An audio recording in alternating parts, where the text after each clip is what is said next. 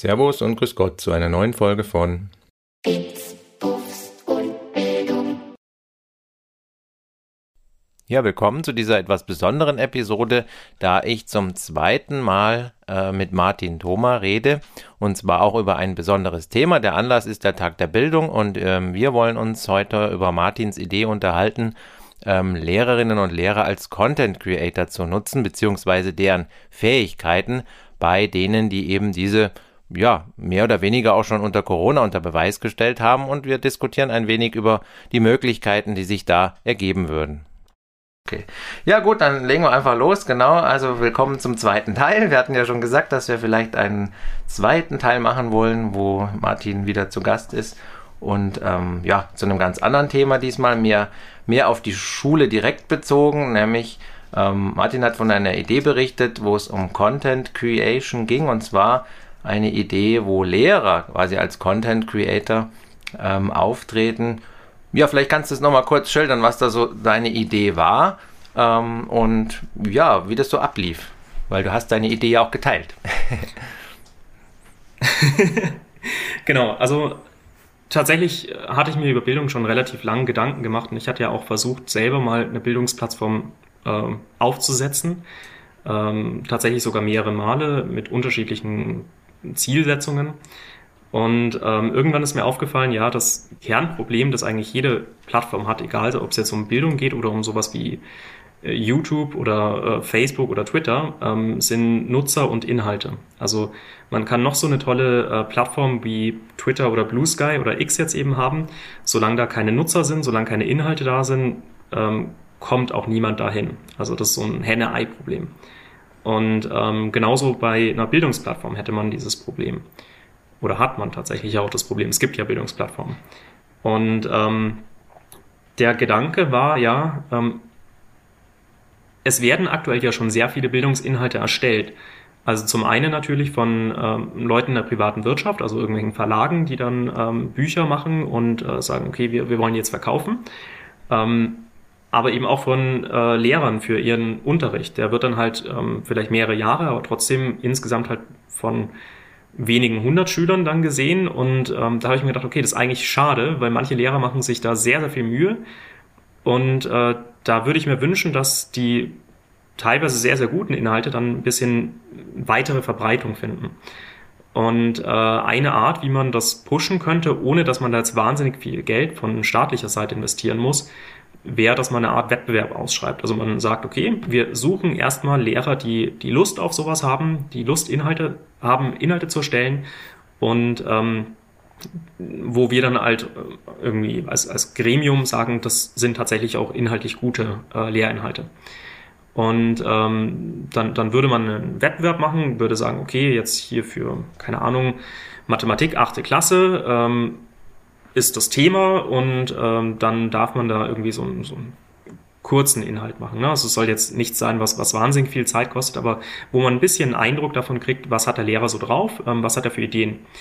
Und äh, dann entscheidet man sich von den Einsendungen halt für ein paar wenige äh, Lehrer und sagt, okay, ihr habt jetzt hier offensichtlich was drauf, ihr könnt gute Inhalte erstellen und ähm, wir geben dir jetzt die Möglichkeit als Lehrer, dass du ähm, einen längeren Zeitraum dich darauf fokussieren kannst, nur Inhalte zu erstellen. Also du musst jetzt nicht mehr deinen normalen Unterricht machen, du musst nicht mehr irgendwelche Arbeiten äh, betreuen, irgendwelche Schüler, ähm, ist ja auch soziale Betreuung, glaube ich, an Schulen eine, ein größeres Thema, das die Lehrer dann beschäftigt, ähm, sondern du kannst dich wirklich darauf äh, fokussieren, gute Inhalte zu erstellen.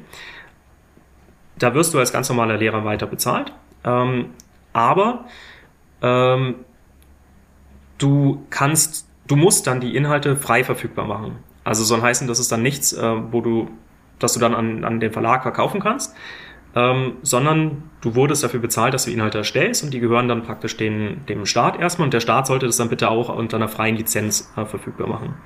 Solange äh, da keine ähm, Personen zu sehen sind, hätte ich auch gesagt, sowas wie CC0, also äh, Creative Commons ähm, mit ähm, gemeinfreien Rechten, also man darf damit alles machen, man darf das weiterverwenden, man darf das auch in kommerziellen Werken dann verwenden, aber jeder darf das prinzipiell für alles verwenden. Wenn Gesichter drin sind, also wenn der Lehrer irgendwelche YouTube-Videos mit ähm, Lektionen macht, dann hätte ich gesagt, okay, da muss man ein bisschen eingrenzen, weil sonst treiben da Schüler irgendeinen Schabernack, der, der nicht gut ist, ähm, aber ansonsten relativ frei. Und ähm, das könnte man halt mehrere Jahre machen. Also man kann, kann sagen, okay, wir fangen das mal an, wir schauen, wie das funktioniert. Wir kümmern uns erstmal gar nicht um die Plattform. Also wenn das irgendwelche kleineren Dateien sind, da kriegt man schon irgendeinen Dateiserver aufgesetzt. Also das ist technisch super easy, das ist kein Thema. Ähm, und im Zweifelsfall tut man das in die Wikipedia Commons. Also die haben genug Speicher, die haben die Möglichkeiten, die Dateien auch an Millionen Leute zu verbreiten. Also da bricht nichts zusammen. Äh, und wenn es Videos sind, dann halt irgendwie auf YouTube oder so. Und dann, wenn es unter CC0 ist, kann man das eben auch ohne Probleme weiter verbreiten. Und diese Idee, ähm, ein bisschen mehr ausgeführt, habe ich äh, dann an äh, verschiedene Kultusminister geschickt und ähm, habe dann auch ein paar Antworten bekommen. Ich glaube, von Bayern kam die ausführlichste Antwort. Ähm, allerdings war das mehr oder weniger eine höfliche Absage. Also das war so ähm, in Richtung, ja, also vielen Dank für die Ideen. Wir haben hier aber schon was eigenes und haben dann so zwei, drei äh, Punkte aufgeführt, wo man sagen konnte, okay, das geht irgendwie so halb in die Richtung. War allerdings mehr wieder dieser Plattformgedanke, also mehr der Aufbau von der Plattform, weniger der Aufbau von Inhalten. Und ähm, von daher hatte ich da ein bisschen das Gefühl, dass da nicht so großes Interesse besteht. Ähm, und aus meiner Sicht war dann meine Schuldigkeit da auch getan. Also ich habe dann die Idee geschildert, ähm, wurde halt so nicht akzeptiert und dann muss ich halt auch sagen, okay, dann äh, ohne viel, viel Zeit reinzustecken, konnte ich da nichts weitermachen. Ja, ja, also das, das ist ja auch etwas, da ist ja was dran. Also die machen ja auch tatsächlich diese Plattform, die wir ja auch haben jetzt mittlerweile. Also ich denke, das ist ja schon einige Zeit her, wo du das vorgeschlagen hattest und unsere Plattform Genau, das war so mhm. Beginn Corona. Äh, genau, da gab es schon seit ein paar Jahren eben, wie gesagt, aus Moodle ist ja dann Mebis entstanden, da gab es dann diese Mebis-Plattform und da gab es dann auch im Laufe der Zeit, also das kam dann so während Corona dann auch diese Mebis Mediathek mit, teilweise auch Mebis Tube, das heißt, da wurden dann genau solche ähm, ähm, Sachen, die von Lehrern erstellt wurden, dann teilweise auch ähm, bereitgestellt für alle, weil dann hatte man die Möglichkeit, auch während der Corona-Zeit den Schülern äh, Online-Unterricht per Video zukommen zu lassen, ohne dass man es selber erstellt hat. Nur, da muss man natürlich schon dazu sagen, ich habe da ja auch rum äh, gesucht, das ist für die einzelnen Fachbereiche natürlich nur sehr eingeschränkt gewesen. Das heißt, die meisten, also Chemie hat einer, den, äh, den habe ich ab und zu mal benutzt gehabt, was gemacht, das war wirklich sehr gut. Biologie kann ich mir an gar nichts erinnern, äh, dass da irgendwas kam. Und selbst, wie gesagt, in Chemie ein einziger, der da in der Richtung was gemacht hat. Und ähm, das meinen die damit wahrscheinlich, dass das im Aufbau war. Das ist quasi schon wahr gewesen, aber da ging es ja, wie du gesagt hast, eigentlich gar nicht drum, sondern um den, um den Content an sich. Ne? Also dir ging es ja mehr um die Inhalte, oder? Habe ich schon richtig verstanden? Genau, mir ging es hauptsächlich um die Inhalte, weil, ähm, also Plattformen müssen sich mit der Zeit weiterentwickeln. Also ähm, da kann man nicht sagen, wir setzen uns jetzt irgendwie zehn Jahre hin und danach haben wir eine perfekte Plattform und die ist dann endgültig fertig. Ähm, und Plattformen sind aus meiner Sicht leichter zu entwickeln als Inhalte, weil Inhalte sehr, sehr umfangreich halt insgesamt sein können. Also ähm, selbst wenn man sich jetzt auf ein Thema fokussiert, also nehmen wir irgendwie mal keine Ahnung, Biologie, menschliches Auge. Ähm, also da kann man halt eine einfache Skizze machen, wie das aussieht. Da kann man ein 3D-Modell machen und das ist halt ein Riesenunterschied im Aufwand. Ähm, man kann da auch ein Video machen. Also da, da ist, sind sehr, sehr viele Möglichkeiten, ähm, wie man diese Lerninhalte äh, gut verfügbar macht. Und da ist es relativ egal, was für eine Plattform man hat. Äh, solange man keine guten Inhalte hat, ist die Plattform uninteressant. Und andersrum gesehen, ähm, habe ich mir halt auch gedacht, ja, das muss ja nicht beschränkt sein äh, jetzt auf den bayerischen Rahmen. Also zum einen kann man sagen, ja, ähm, keine Ahnung, wie Bruchrechnung funktioniert, ist halt wahrscheinlich auch ein Lerninhalt in den anderen Bundesländern. Ähm, wahrscheinlich sogar auch in anderen europäischen Staaten. Ähm, also soll heißen, das muss man nicht mal nur Deutsch denken.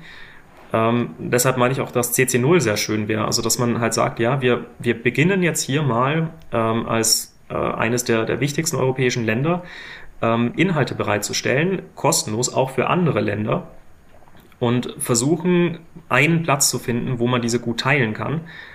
und bekommen am Ende mehr raus, als wir reinstecken. Also das ist so der, der Open Source Gedanke ein bisschen. Ne? Also ich mache ja sehr, sehr viel im Open Source Bereich, wo ich in meiner Freizeit Software entwickle, die jeder kostenlos benutzen kann und die halt teilweise auch von großen Firmen benutzt wird. Und ähm, andere äh, Leute, aber teilweise auch Firmen, tragen dann halt was dazu bei und dadurch wird die Software halt besser, als ich sie persönlich machen könnte und tatsächlich auch besser, als sie die meisten Firmen so machen könnten, weil es einfach viel Arbeit ähm, kostet. Und bei, bei Lerninhalten kann man das ja auch so Stück für Stück machen. Ne? Man, man setzt was auf, dann merkt vielleicht ein anderer Lehrer, hey, das ist eine coole Idee, ist aber vielleicht technisch nicht so cool umgesetzt. Also, dass jemand ein 3D-Modell vom Auge mal versucht hat zu machen, aber hat nicht so den Blick für tolle Farbschemata oder keine Ahnung. Also kann man sich jetzt alles Mögliche vorstellen, was man da verbessern kann. Und äh, das ist auch, halt auch der Punkt, wo ich sage, da reicht es irgendwann nicht, dass das jemand in seiner Freizeit macht, sondern irgendwann muss man da auch äh, Vollzeitleute dran setzen. Und ich glaube, das könnten wir uns halt auch leisten. Also ich habe vorhin mal nachgeschaut, wie viele ähm, Lehrer wir in Deutschland haben und wie viele wir in Bayern haben. Ich glaube, allein in Bayern an Gymnasien waren es 25.000 Lehrer. Also ob da jetzt fünf für ein Jahr freigestellt werden, um ein paar Inhalte zu erstellen, um mal auszuprobieren, ob das Konzept funktioniert, das, das spielt ja keine Rolle finanziell an der Stelle. Ja, finanziell nicht. Die Schulleiter werden dir da auf den Kopf springen. Also das, wenn dann auf einmal kommt, also von ihrer Schule, da sind jetzt zwei, die können es einfach, die werden jetzt nächstes Jahr freigestellt, dann wird er sagen, nichts da, die bleiben mal schön hier. Weil das, ich, ich meine, das kann man ja auch ein bisschen ausgleichen. Ne? Man muss ja nicht von einer Schule ja, ja, dann so alle. Lehrer nehmen. das das wäre bitter.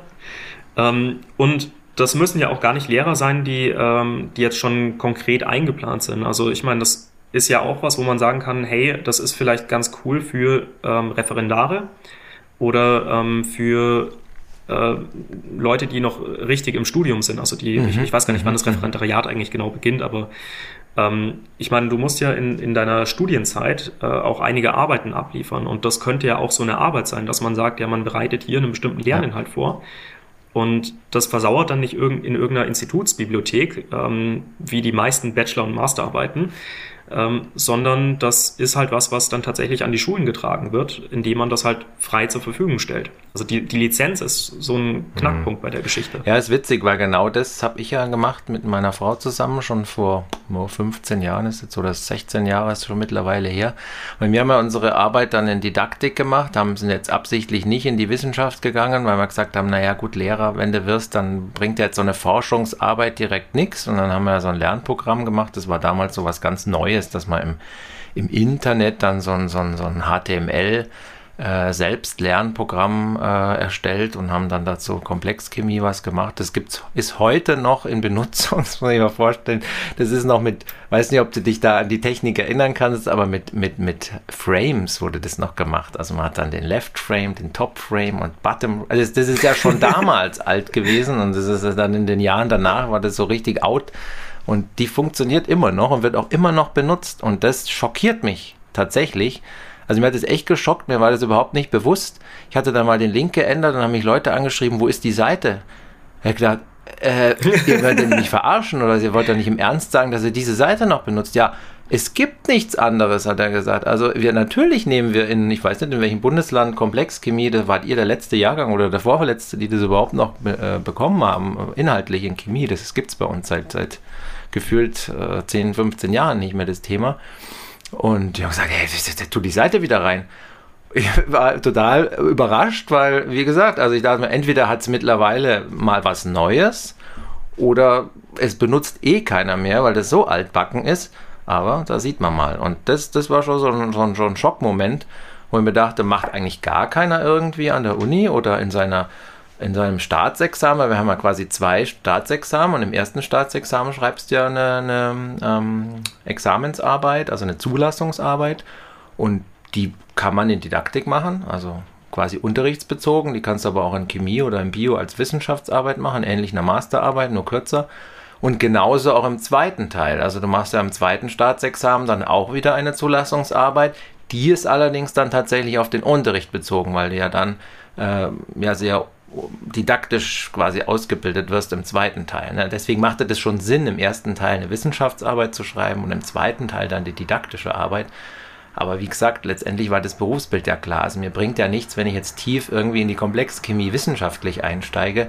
Da habe ich zwar da mehr Ahnung, aber genauso war es. Die haben das Thema dann rausgekillt und da ich, hätte ich eigentlich von der Arbeit gar nichts gehabt und so hatte ich wenigstens noch was von der Arbeit oder andere hatten noch was von der Arbeit und die haben das dann eingesetzt. Und im zweiten Teil war es ähnlich. Da habe ich ähnlich gedacht, das lief eigentlich ganz gut mit dem Lernprogramm, machst noch ein Lernprogramm. Da habe ich da mit Flash, ne? Flash gibt es gar nicht mehr, ähm, habe ich dann so ein Verdauungs... Ähm, für die fünften Klassen, für Verdauungsorgane, so kleine Animationen zum Klicken. Das war dann so interaktiv, da konnte man dann draufklicken Ach, und, cool. und, und man konnte dann auch dem, da war da so eine virtuelle Geschichte dabei und dann musste man am Ende eine E-Mail schreiben und die kam dann immer an den Lehrer, dessen E-Mail ich in das in dieses Flash eingetragen habe oder in diese HTML-Seite wurde die dann verschickt. Das heißt, da haben mich dann immer Lehrer angeschrieben, kannst du bitte meine E-Mail da eintragen, dann kann ich das mit meinen Schülern machen. Dann habe ich das schnell geändert und dann hat er quasi alle E-Mails bekommen und es war sozusagen dann das Ende der Stunde. Also die mussten dann so eine zusammenfassende E-Mail schreiben und die hat dann der Lehrer bekommen. Und auch das lief gut. Das hat dann auch, glaube ich, Lehrer online damals aufgekauft dann für sich und haben das dann da bereitgestellt. Aber dadurch, dass dann Flash wieder eingestampft wurde, boah, hatte ich jetzt auch keinen Bock, das nochmal komplett umzuändern. Und ich weiß nicht, ob du Herrn Fendt noch kennst. Klar, haben wir, glaube ich, letztes Mal geredet, gell? Ja, ja, natürlich. Mit den fan Der hatte ja auch dann groß Panik. Du, Dirk, pass mal auf, da, die stellen ja da was um am Browser. Ähm, ich habe gehört, da wird es dann problematisch mit meinen Applets. Oh, da muss ich die ja alle umändern. Ich sage, oh Gott, jetzt echt, oder? Ja, da weiß man nicht, ob die dann so laufen. Und das ist auch so frustrierend. Das können wir einfach alles gar nicht leisten. Also so wirklich nachhaltige Geschichten sind eigentlich nur Videos, weil alles interaktiv oder so, das ist technisch so, ähm, ich sag jetzt mal, äh, mit Ablaufdatum versehen. Schade. Ja, also das ist so meine eigene Erfahrung zu dem Ganzen, was du sagst und ich kann das nur unterstützen. Also ich kann nur sagen, also die Ausbildung wäre einfach der Teil schlechthin. Wir haben ja in der Chemie früher auch Versuche vorführen müssen und genauso kann ich sagen, ähm, diesen Versuch kann man zum Beispiel abfilmen, das hat man auch damals schon gemacht, aber das könnten wir ja auch ein bisschen aufbereiten mit einer quasi noch ergänzenden Sachen, die das zu einer kleinen Unterrichtseinheit zusammenfassen. Und da hätte man ganz viel Material, also zu, auch zu allen Fächern. Weil ein weiteres Problem ist nämlich, dass die, die MINT-Fächer sehr, sehr, sehr, ähm, ich jetzt mal, ja, viel mehr Content im Internet haben, wie, wie die nicht äh, naturwissenschaftlichen Fächer, sprachlichen Fächer oder so. Die haben weniger. Ja, also es ist so, so ein bisschen rausgekommen, auch in Corona, dass gerade im MINT-Bereich da immer sehr viel schon existierte und die sich da leicht tun. Ja, dann hatten da echt Schwierigkeiten, was bereitzustellen. Das mag inhaltlich natürlich liegen, an, am Inhalt selber, mag aber auch an dem Interesse am Medium oder an der Technik an sich liegen, die natürlich im MINT-Bereich immer schon höher war wie in anderen Bereichen. Das ist klar. Aber eben, also ich sehe das genauso, ähm, wo jetzt viele vielleicht gedacht haben, naja, wann soll denn das bei uns jetzt als Lehrer laufen? Ja, muss ja gar nicht mal. Könnte als Arbeit in der Ausbildung generell einfach abverlangt werden und dann kommt man eben auch mit Leuten zusammen, die die neue Technik kennen, nämlich dem Nachwuchs. Also die haben da vielleicht nicht so Berührungsängste oder auch nicht so Kompetenzprobleme wie manche älteren Kollegen, die sagen, oh Gott, da müsste ich mich ja da noch und da noch und da noch einarbeiten. Also, also Hm. genau, so ist meine Erfahrung da. Ja, also ich denke, da kann man an, an vielen Stellen was machen und da habe ich auch äh, tatsächlich in, in verschiedene Richtungen Ideen. Ähm, zum einen, warum das gut ist, warum das wünschenswert ist, aber ähm, auch was man machen kann. Also der Herr Fendt, also Walter Fendt, Physik-Applets, also kann ich Oh jedem ja. Leser nur mal Oh ja. empfehlen, das anzuschauen. Äh, nicht von den Farben irritieren lassen, die Inhalte zählen da.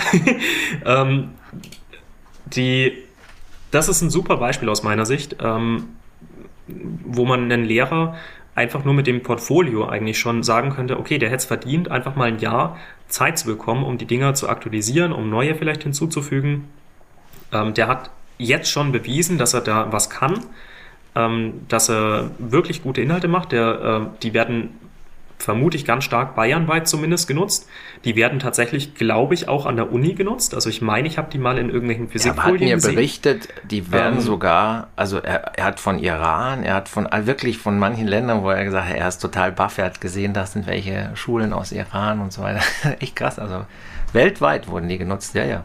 Und das ist ja ein unglaublich schöner Gedanke auch, finde ich. Ja? Also äh, wir haben jetzt hier ähm, sehr, sehr gute Inhalte erstellt, beziehungsweise weil der Herr Fendt hat hier sehr gute Inhalte erstellt. Und ähm, wenn wir sagen können, hey, wir haben äh, insgesamt als Land, äh, schaffen wir es, dass wir Leute bezahlen, dass sie gute Lehrinhalte ähm, bereitstellen. Und das ist nicht nur jetzt äh, eine Verbesserung der Lehre bei uns, sondern das ist auch eine Verbesserung in Ländern, wo es vielleicht nicht so leicht ist, ähm, das zu machen, wo, ähm, wo man nicht die Möglichkeit hat, äh, einen Lehrer hier für ein Jahr freizustellen oder der vielleicht einfach nicht die, die Ausbildung da hat, weil, also es gehört ja auch einiges dazu, sowohl die didaktische Ausbildung zu haben, als auch jetzt ähm, hier die, die äh, technischen Kenntnisse, die ja nichts mit dem eigentlichen Unterricht zu tun haben um diese Applets da zu erstellen. Oder auch in deinem Fall die Animation. Ne? Das hat ja mit, mit Bio mhm. erstmal nichts zu tun. Ähm, ja, also ich finde das toll und das kann man ja auch unter anderen Gesichtspunkten sehen. Also in dem Fall irgendwie Entwicklungsarbeit könnte man da mit reinziehen oder ähm, eben auch äh, eben Verbindungen mit anderen Ländern, dass man halt sagt, ja gut, man, man äh, nimmt Deutschland hier jetzt an, an, einer anderen Stelle positiv wahr, also einfach ein positiver Einfluss auf die Welt. Ja, und Mathe war ja eben eine Möglichkeit, das hat leider auch mal betont, äh, das ist halt universell. Da hat er natürlich einen großen Vorteil, ähm, wenn man die in Englisch publiziert. Ähm, um was es geht, war der Inhalt dann für zumindest diejenigen, die damit geübt haben, dann selbst erklärend, weil Mathe eben diese Universalität hat, die andere Fächer natürlich so nicht haben. Chemie vielleicht noch, jetzt wenn es um so Formeln geht, klar, da auch. Aber da sind dann die Erklärungen halt auch immer schwierig. Aber wohl offensichtlich hat diese kurze Erklärung mit dem Inhalt zumindest ja, Einzug gefunden bei anderen Ländern auch in den Unterricht.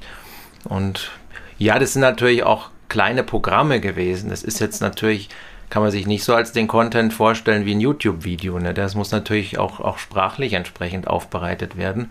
Aber schau an, was diese KI Geschichten mittlerweile machen. Ne? Die, die, die, die, die bauen das komplette Video in eine andere Sprache um. Insofern Möglich wäre es ja auf alle Fälle, ne, dass ich das Video, was ich auf Deutsch produziere, dann auch wieder auf Englisch, Spanisch oder sonst wie einfach so wiedergegeben werden kann. Ähm, nicht, nicht jetzt sofort, zur Jetztzeit, aber ich denke mal in zwei, drei Jahren. Auf alle Fälle. So wie der Untertitel mhm. von Google automatisch generiert wird, der größtenteils wird es vielleicht irgendwann auch mal in Echtzeit äh, im Audio sein. Und deswegen, also das würde ich nicht ausschließen. Ja, vor allem also es muss ja gar nicht mal in Echtzeit sein. Ähm, die Inhalte, die werden ja erstellt und sind dann erstmal für eine ganze Weile online. Ähm, also von daher, das ist ja egal, wenn das, also selbst wenn es Tage dauern sollte, das, das automatisch zu übersetzen, mhm. spielt keine Rolle. Ähm, und ich glaube, die meisten Lehrinhalte für, für die Schule kann man relativ gut kleinteilig machen. Also äh, tatsächlich muss es ja in 45 Minuten Einheiten passen. Also sonst ist es ja ein Problem mit den Lehrstunden. Ähm, aber selbst in einer 45 Minuten äh, Stunde, also Schulstunde, ähm, hat man ja meistens mehr als einen einzelnen Lehrinhalt. Das heißt, man muss das an der Stelle schon in mehrere Teile unterteilen. Und da ist meistens dann auch noch Wiederholung dabei oder irgendeine Lernkontrolle mhm. oder sowas. Das heißt, wenn man die, die, den reinen Lehrinhalt nimmt, dann kann man das schon sehr, sehr stark runterbrechen. Ja, klar, also das ist, das ist klar. Also die, die, die Einheit an sich, die muss natürlich aus mehr als nur aus dem reinen Video bestehen. Aber gut, da haben wir mittlerweile mit diesen H5P-Anwendungen und was es alles da gibt, da gibt es ja jede Menge mittlerweile, was auch Lehrer ohne Programmierkenntnisse erstellen können, wo man dann am Ende ein kleines Quiz macht oder einen Multiple-Choice-Test, wo man sein Wissen nochmal testen kann. Aber generell, klar, also es, ich denke auch, also wenn man von Content redet, dann müsste man schon von einer Lerneinheit reden und nicht nur von dem bloßen Video oder sowas. Das, glaube ich, ist hier vielleicht ein Missverständnis.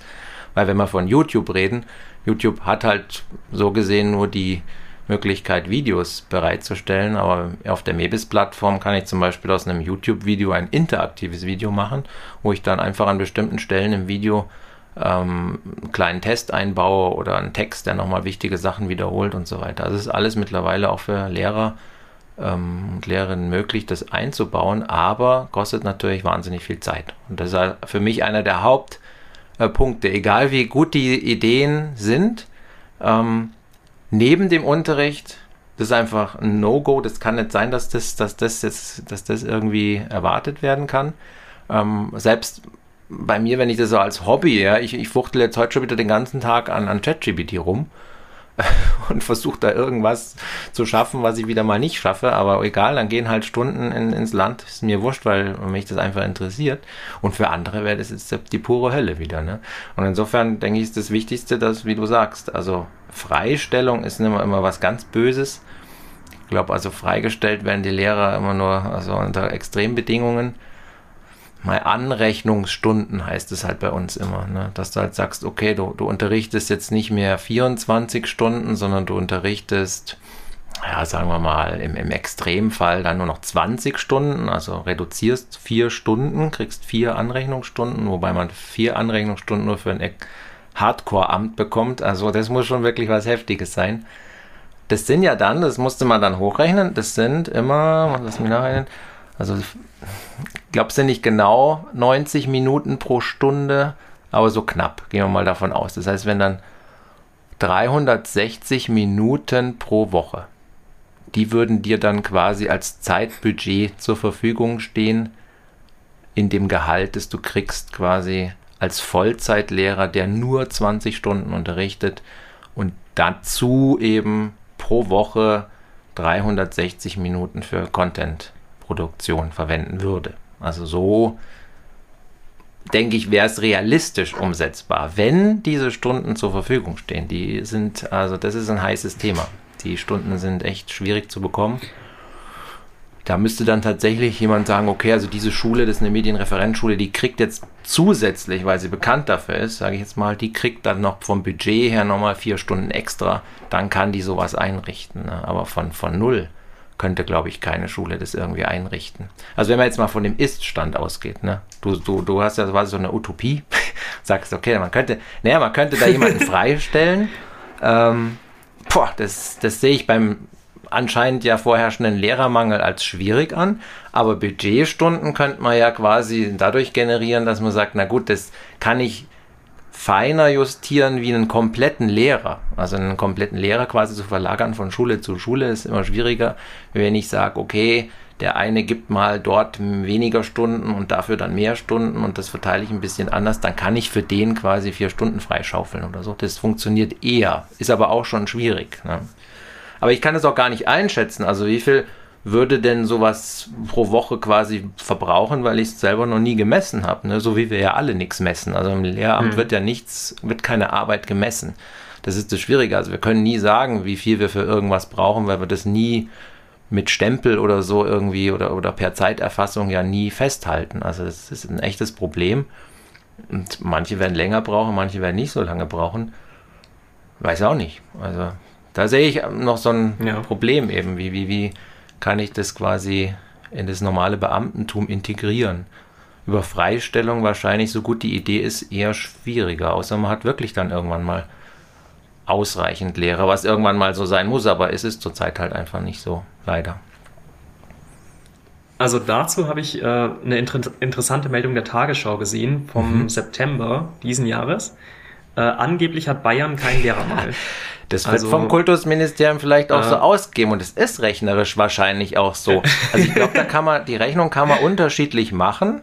Ähm, wenn man jetzt natürlich einen Schulleiter fragt, dann wird er sagen, naja, so üppig bin ich nicht ausgestattet und so weiter. Er nimmt es anders wahr. Mhm ähm, vom Kultusministerium werden natürlich die Werte erfasst und es ist auch überhaupt nicht ähm, irgendwie geflunkert oder so. Das glaube ich gar nicht. Nee, gar nicht. Ich glaube, das ist alles schon, hat alles schon äh, seine Richtigkeit. Es ist halt dann anders irgendwie wie, wie verrechnen. Also du kannst da, glaube ich, auf verschiedene Arten das Ganze verrechnen und bei einem kommt dann raus, nee, es deckt sich exakt und bei meiner anderen Rechnung kommt wieder raus, naja, aber wenn man jetzt das und das und das und das mit berücksichtigt, dann deckt sich es eben nicht exakt. Also ist immer ein Unterschied, wie viele Lehrer haben mhm. wir und wie viel stehen gerade zur Verfügung, wie viel sind gerade vielleicht im Sabbatjahr, wie viel sind gerade im Mutterschutz, wie viel sind gerade da und da und da und da.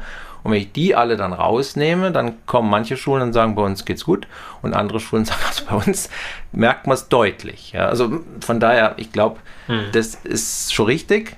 Aber ja, es ist örtlich schwierig, solche generellen Aussagen zu sagen. Es, den gibt es nicht sozusagen. Ihr habt das auch gelesen, ja, ja.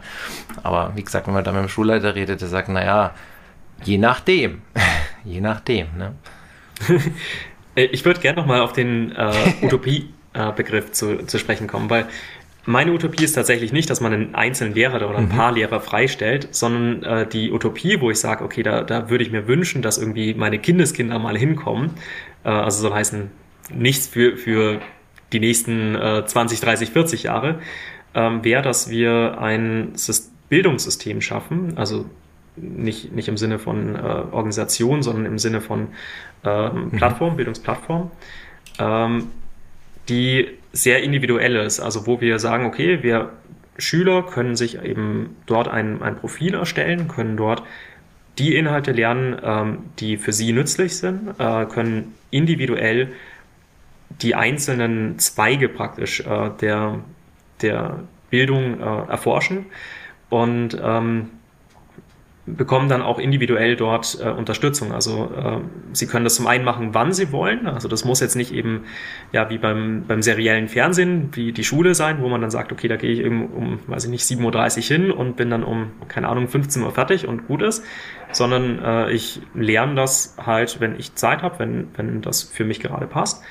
Und ich lerne auch die Inhalte, die für mich gerade passen als Schüler. Und ich glaube, da werden wir in weiterer Zukunft wesentlich mehr ausdifferenzieren, also vor allem, wenn es gegen Ende der Schullaufbahn geht äh, oder eben auch Studium. Also Bildung hört jetzt nicht mit der Schule auf und ähm, da wird es dann eben immer spezieller. Also jetzt bei mir im, im Bereich äh, äh, Computer Science, also äh, ich weiß gar nicht, wie sagt man das auf Deutsch. Äh, Gibt's, gibt's, gibt's da was ich sag's immer nur auf Englisch. ähm, sein, ne? Ich weiß es gerade tatsächlich nicht. Ha. Also in Richtung äh, Computer, Programmieren, Softwareentwicklung. Ähm, Softwareentwicklung ist ja tatsächlich ein Teilbereich dann, also schon wieder spezieller. Ähm, und ich stelle mir das dann praktisch so wie so ein, so ein Fähigkeitenbaum in einem Spiel vor. Ne? Mhm. Also Skilltree sagt man mhm. meistens dann eben auf Englisch, wo man dann sagt, okay, ich äh, level mich jetzt gerade ab hier in Mathematik. Ich lerne jetzt gerade die, das, das nächste. Und ähm, das kann ich dann halt für mich dann wirklich auch verfolgen und kann sehen, ah ja, okay, in Mathe bin ich im Vergleich jetzt hier so und so gut. Da muss dann natürlich auch immer äh, bestimmte Mindestmaße geben, weil manchmal muss man vor allem jüngere Menschen doch dazu zwingen, dass sie zu, ihrem Glück zwingen. ähm, aber das wäre die Utopie, wo ich sage, okay, da würde ich mir wünschen, da kommt man hin und vor allem das Ganze halt auch so, dass man sagt, ja, das ist halt frei verfügbar und auch in mehreren Sprachen verfügbar. Ähm, weil ähm, wir haben aktuell äh, einen Fachkräftemangel. Wir werden auch in Zukunft einen Fachkräftemangel haben. Und die Fachkräfte kommen halt leider nicht unbedingt aus Deutschland. Ähm, und ich denke, es gibt durchaus einige, die, die dann äh, sagen würden, okay, ich, äh, ich will mir hier einen, einen Abschluss anerkennen lassen und ähm, will mir halt vorher das mal anschauen, bevor ich jetzt hier eine weitere Reise auf mich nehme und im Fall von meiner Frau aus Indonesien hierher komme ähm, sondern will mal schauen, was, was es hier so gibt. Und das macht natürlich dann einen guten, guten Eindruck. Man sagt ja, hier ist sehr viel an Bildungsangebot frei verfügbar. Und du musst nicht sofort dieses, äh, dieses äh, harte Brett nehmen und sagen, ich, ich mache das jetzt auf Deutsch, sondern ich kann es vielleicht erstmal auf Englisch machen oder auf was auch immer für eine Sprache ich habe. Oder auch wenn Flüchtlinge herkommen und halt einfach keine Wahl haben und sagen, ja gut, äh, ich, ich werde jetzt hier nach Deutschland gebracht, ich muss mich hier integrieren, ich habe aber noch nicht eine Schule für mein Kind. Ähm, keine Ahnung, wann ich hier eine Schule haben werde. Ich, ich, weiß ehrlich gesagt nicht, wie der Flüchtlingsstatus von Kindern in Schulen dann ist. Ähm, aber eine Website aufrufen, also heutzutage würde ich ganz, ganz stark vermuten, dass selbst Flüchtlinge äh, zumindest ein Smartphone haben. Und die meisten Schüler werden wahrscheinlich auch ein Smartphone haben äh, um, um dann auf, auf Inhalte zuzugreifen. Also das wäre die Utopie. die Utopie ist aus meiner Sicht nicht, dass wir ja. einen Lehrer von, ich glaube, 800.000 Lehrern in Deutschland freistellen. Also da, da finde ich, sollten wir uns als Land nicht zu klein machen. Also das, das können wir uns leisten, wenn wir uns das ja, leisten wollen. Nee, ich, was ich gemeint habe, war einfach der Mechanismus, ne? der Mechanismus, wie man quasi Zeit ja. äh, frei stellt für die Generierung eben. Also dass man sagt, man nimmt jetzt die Fachkräfte, die man hat, die auch wissen, also die nachweislich das auch können, das kann ja nicht jeder, aber die, von denen wir wissen, dass sie es können und die stellen wir jetzt frei. Also dass dieser Mechanismus, das, das finde ich recht utopisch. Vielleicht, wie gesagt, wäre es realistisch äh, über diese, über diese äh, Zusatzstunden oder über dieses Stundenbudget, dass man da irgendwelche Anrechnungsstunden macht, die existieren ja real auch schon. Aber tatsächlich gibt es, glaube ich, so mhm. konkrete Freistellungen immer nur für Ministeriumsmitarbeiter, quasi, wenn du dann in, im Ministerium dann mitarbeitest, dann wirst du ja freigestellt, mehr oder weniger. Also du übernimmst dann quasi einen Job im Ministerium, aber letztendlich ist es ja auch nur eine Jobverlagerung. Tatsächlich wäre es ja dann hier eine Art Homeoffice. Es muss ja kein Homeoffice sein. Also man könnte ja tatsächlich auch ähm, zentral sagen, es gibt Arbeitsplätze in den großen Städten, wo solche äh, Mittel zur Verfügung stellen, weil das wäre ja die nächste Frage. Also es müsste ja dann jemand sein, der ja. hardwaremäßig so ausgestattet, dass er das in hoher Qualität produzieren kann. Und dann wären wir ja beim, beim nächsten Punkt, wie der gelöst werden könnte. Also was ja nicht funktioniert, ist, dass jede Schule, mein gut, das könnte man schon machen, aber es wird halt wieder einiges kosten, so eine Art Medienlabor macht, das wir ja auch teilweise haben. Also wir haben durchaus fast alles, was man dafür bräuchte. Vielleicht noch eine gute Kamera und ein gutes Mikro, aber das wäre es dann auch schon. Und würde dann einen Raum bereitstellen, wo, dann jemand seinen neuen Arbeitsblatt quasi hat. Also das würde schon funktionieren. Aber das wäre ja Quatsch an jeder Schule. Also das müsste man dann irgendwie an einer Schule machen, oder zwei oder drei, in einer Großstadt wie München, vielleicht zwei oder drei, wo dann der neue Arbeitsplatz wäre für ein Jahr. Ja, aber dafür müsste es mhm. dann eben diese Stelle geben. Also sie müsste dann erst geschaffen werden und dann könnte man sagen, der wechselt ja nur theoretisch die Stelle. Ja, also die es ja noch nicht gibt. Also tatsächlich wäre es ja so, der würde ja hier freigestellt für, ja, als wäre er selbstständig oder so. Also den, den, den Modus gibt es, denke ich, noch gar nicht, weil es eben die Stelle nicht gibt. Im Ministerium gibt es die Stelle, im ISB gibt es die Stelle und auch Lehrer in der Wirtschaft, das gibt es alles. Da gibt es dann eben diese Stellen, die dafür freigehalten werden, aber für sowas müsste dann quasi eine Stelle generiert werden, quasi Content Creator Bayern oder was auch immer, ähm, für eben die Lernplattform letztendlich, genau. Also in der Richtung kann man ja auch sehr viele andere Sachen da denken. Ne? Also man kann ja, also zum einen kann man klein anfangen, man muss ja nicht direkt eine eigene Stelle schaffen, man kann auch sagen, ähm, also vielleicht lässt man das äh, sogar besser am Anfang als Entscheidung dem Lehrer übrig, dass man sagt, okay, ähm, du brauchst vielleicht die Einwilligung deines Schulleiters. Ne? Man will ja insgesamt den, den ja, ja, Schulfrieden da nicht stören. Ähm, also äh, der, der soll ja auch nicht dauerhaft ein Content Creator wahrscheinlich sein, sondern das ist halt eine zeitlich begrenzte Geschichte. Von daher muss auch was haben, wo er zurück kann. Nee, nee, das ist auch so. Also das ist so. Also nur um den ähm, Modus nochmal zu erklären, für die, die es nicht wissen. Also es ist ja so, dass man schon auch ähm, abgeordnet werden kann. Das heißt, an einer Schule, wo man eine sogenannte, also man hat quasi, soweit ich das richtig verstanden habe, keine ortsbezogene Planstelle, das hat mir mal der Stellvertreter erklärt, sondern die Planstelle, die man besitzt, die ist aufs Bund, auf, auf, auf Bayern bezogen oder zumindest auf die nähere Umgebung um den Wohnort herum. Ah, ja. Also ganz Bayern wäre ein bisschen arg krass, aber zumindest auf einen Umkreis, ich weiß nicht, wie groß der ist, na, sagen wir einfach mal 80 Kilometer. Ähm, und da ist die Planstelle quasi fest. Die hat man, die hat man inne, die gehört einem sozusagen und auf die kann man auch immer wieder zurück. Nur nicht auf die vor Ort. Also ich kann jetzt nicht sagen, obwohl das natürlich immer probiert wird. Also jeder Schulleiter versucht seine Leute zu halten und man hat quasi, auch wenn es nicht so ist, diese vor Ort, aber zustehen tut es einem nicht. Das heißt, es kann schon sein, und das ist mir auch passiert, wie ich ganz neu an der Schule äh, war, wurde ich erstmal abgeordnet an eine andere Schule mit zehn Stunden oder zwölf Stunden, die gerade einen großen Mangel hatten. Ja, da ist jemand krank geworden oder äh, in Mutterschutz gegangen und dann fiel da plötzlich jemand weg und Paul-Klee-Gymnasium hatte halt ein bisschen zu viel äh, Stunden und dann wurde ich quasi da rüber geschaufelt. Äh, durfte dann zwei Tage an der einen Schule unterrichten und zwei Tage an meiner oder drei Tage.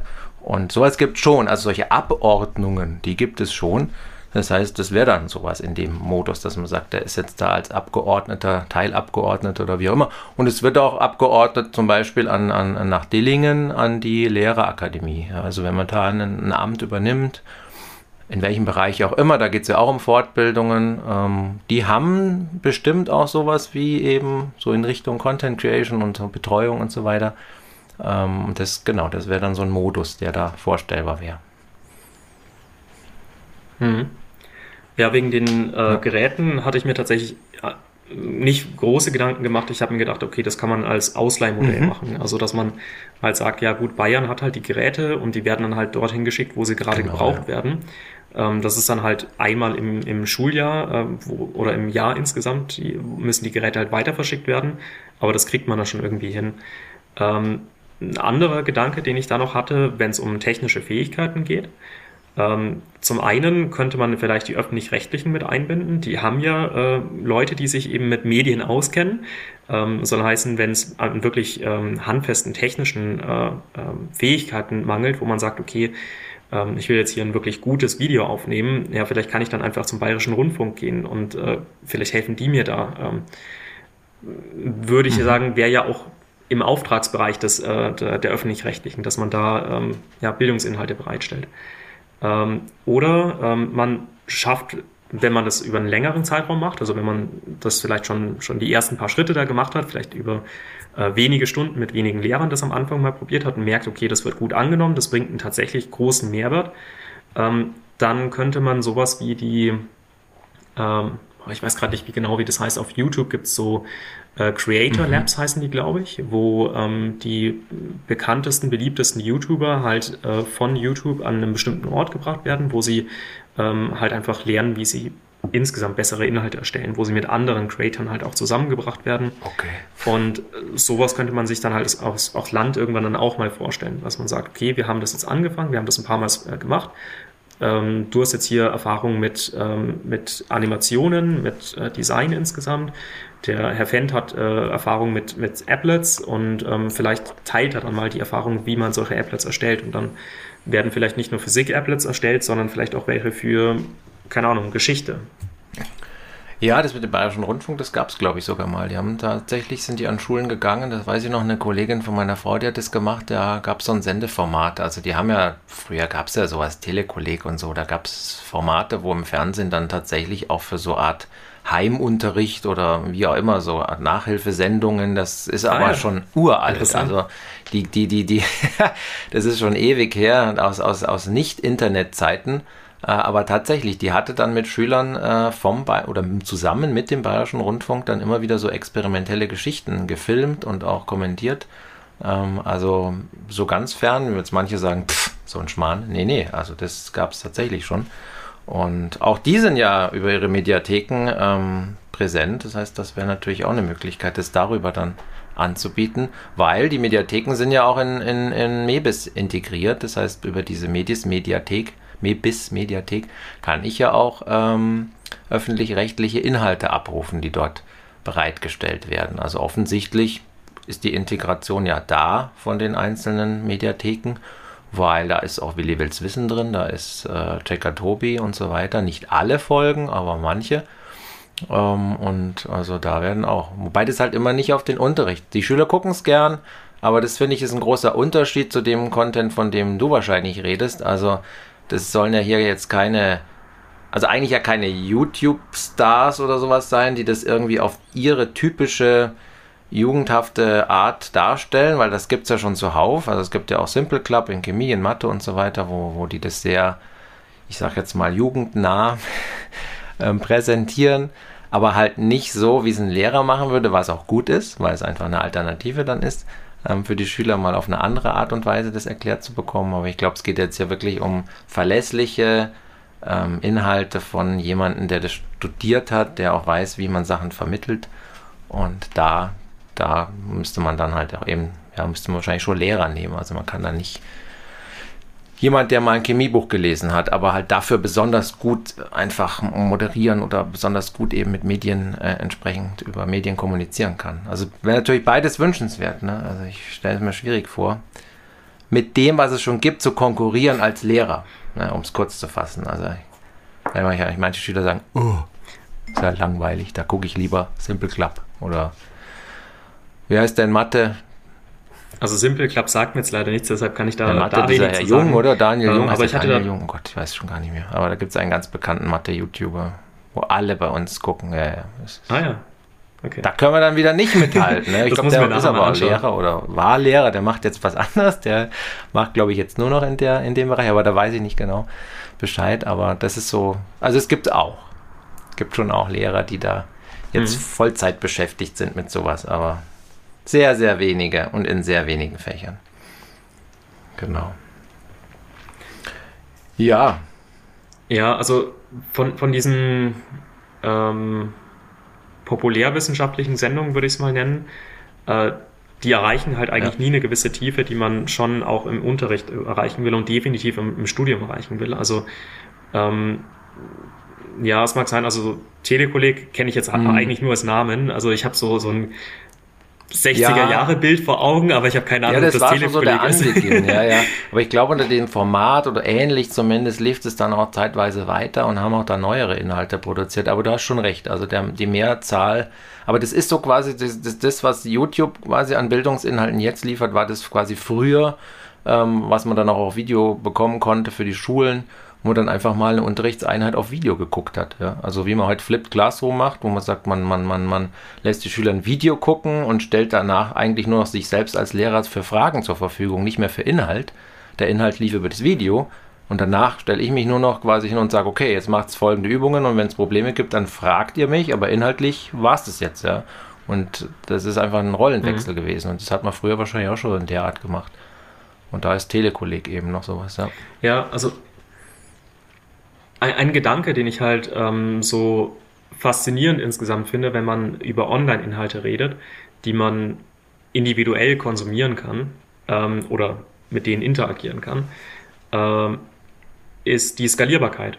Also ähm, Softwareentwickler verdienen typischerweise sehr, sehr gut. Und der Grund, warum man Softwareentwicklern so viel Gehalt geben kann, ist, dass die Arbeit so krass skaliert. Und was man damit meint, ist, ähm, ein einzelner Softwareentwickler kann halt Software schreiben, die von potenziell Milliarden genutzt wird. Und das heißt, wenn, wenn du jetzt halt äh, Milliarden hast, die täglich einen Cent geben, dann ist es immer noch verdammt viel Geld an einem Tag. Ähm, und äh, dementsprechend denselben Gedanken kann man jetzt eben auf Influencer beziehungsweise eben auch auf äh, Online-Inhalte von Online-Lehrinhalte ähm, übertragen. Und man kann sich dann denken, ja, okay, wir, wir erstellen jetzt hier einmal ähm, Inhalte, da stecken wir sehr, sehr viel Zeit und Geld rein für vergleichsweise wenig Inhalt. Also nehmen wir wieder das 3D-Modell vom Auge. Ja, das, das kann schon sein, dass man da einige Wochen mit beschäftigt ist. Und die Unterrichtseinheit ist dann vielleicht irgendwie 10, 15 Minuten lang. Also so gesehen könnte man denken, dass sich das eigentlich nicht lohnt. Aber das bleibt halt da. Und das ähm, können eben auch die Generationen danach noch benutzen. Das heißt, das skaliert unglaublich gut. Äh, und vor allem ähm, kann es halt Mängel auch äh, aus der Welt schaffen. Also ja, offiziell haben wir jetzt in Bayern eben keinen Lehrermangel, aber in NRW, glaube ich, waren es 6000 Lehrer, die fehlen. Ähm, also dieses Jahr, September war die Meldung. Und ähm, mit während Corona hatten, glaube ich, alle Schulen ziemlich Probleme. Das heißt, äh, für genau sowas würden wir halt vorsorgen, wenn wir diese Inhalte online bereitstellen in der Qualität, die gut genug ist, dass man sagen kann, okay, äh, solange der Schüler es halt überhaupt anschaut, kann er damit äh, sich die Sachen erarbeiten. Ja, ja, also absolut. Und insbesondere ja die, wie gesagt, wir haben jetzt vom Telekolleg geredet, dass die Skalierbarkeit natürlich nicht so hoch und es gibt ja auch viele Verlage, die äh, Videos produzieren, die über die Mediatheken auch zur Verfügung stehen, aber eben nicht frei. Also es ist immer so, dass die einen eingeschränkten mhm. Zugang haben von Schulen und dann können man die im Unterricht zeigen, aber die Schüler selber haben natürlich keinen Zugriff auf die Filme. So toll wie die Filme sind, ja. Und ich denke mir oft schade, dass genau dieser Film jetzt nicht ähm, zur Verfügung steht für alle, um es vielleicht vor der Schulaufgabe nochmal anschauen zu können. Das ist ja auch immer ein Teil, wo man sagt, naja, vor der Schulaufgabe, da kann der Lehrer jetzt auch nicht nochmal alles erklären, sondern da kann ich mich mit diesen Videos nochmal so ein bisschen in die wichtigsten Thematiken einarbeiten. Die dauern ja auch meistens nur fünf, sechs Minuten und erklären das nochmal kurz. Ähm, also es ist ein, ein großer, großer Vorteil. Und wie du vorher gesagt hast, das ist natürlich auch etwas, was jetzt immer stärker kommt und mit KI, glaube ich, nochmal viel stärker eine Rolle spielt, ist diese äh, Binnendifferenzierung, nicht nur von deinen Aufgaben an sich, das auch, kann man mit KI ja gut machen, dass man sagt mal einen schwereren oder einen, einen ich sag mal, ja, gerade bei Texten, ja, in Sprachen, dass man dann das Sprachenniveau mal etwas anhebt oder mal etwas ähm, niedrigschwelliger macht, ähm, da binnendifferenzieren. Aber man kann eben ja auch ähm, die Videoinhalte relativ schnell und leicht so aufbereiten, dass sie für unterschiedliche Niveaustufen geeignet sind. Das heißt, ein Gymnasiallehrer muss jetzt in den Fächern nicht immer nur unbedingt fürs Gymnasium äh, Inhalte erstellen. Die lassen sich ja relativ leicht, sage ich jetzt mal, auch ähm, ja, so umbauen oder vielleicht auch nochmal neu drehen, aber inhaltlich ähnlich, wo ich sage, das ist jetzt für eine Realschule oder so.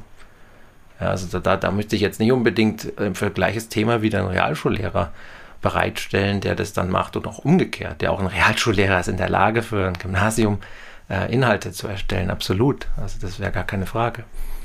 Also da. Das finde ich einen faszinierenden Gedanken. Also jetzt nicht nur ähm, für Lehrer, ja, da, da auch natürlich, ähm, aber eben auch für Schüler, weil ähm, es ist für Schüler zum einen ist allein der Schulwechsel schon ein relativ großer Sprung. Also ich habe einen, einen Schulwechsel von einem Gymnasium zu einem anderen äh, mitgemacht und ich war da relativ in einer relativ guten Lage, dass ähm, also ich hatte dann relativ leichte Zeit, ähm, weil ich glaube, dass das Paul-Klee-Gymnasium, also die Schule, ähm, bei der ich dann äh, später gelandet bin, das hat Erdkundeunterricht irgendwie komisch zusammengefasst. Also da wurde der Inhalt der siebten und achten Klasse in der achten Klasse gemacht, aber dafür irgendwie in der siebten Klasse mhm. kam ein anderes Fach sozusagen doppelt dran. Und ich habe dann dementsprechend Inhalte sozusagen ja. nochmal gehört und also andere Inhalte wahrscheinlich gar nicht gehört. Also ich glaube, Religion, siebte Klasse fehlt mir irgendwie. ähm, und ähm, das ist jetzt nur innerhalb von Bayern, also so, sogar innerhalb von Schwaben äh, der Wechsel.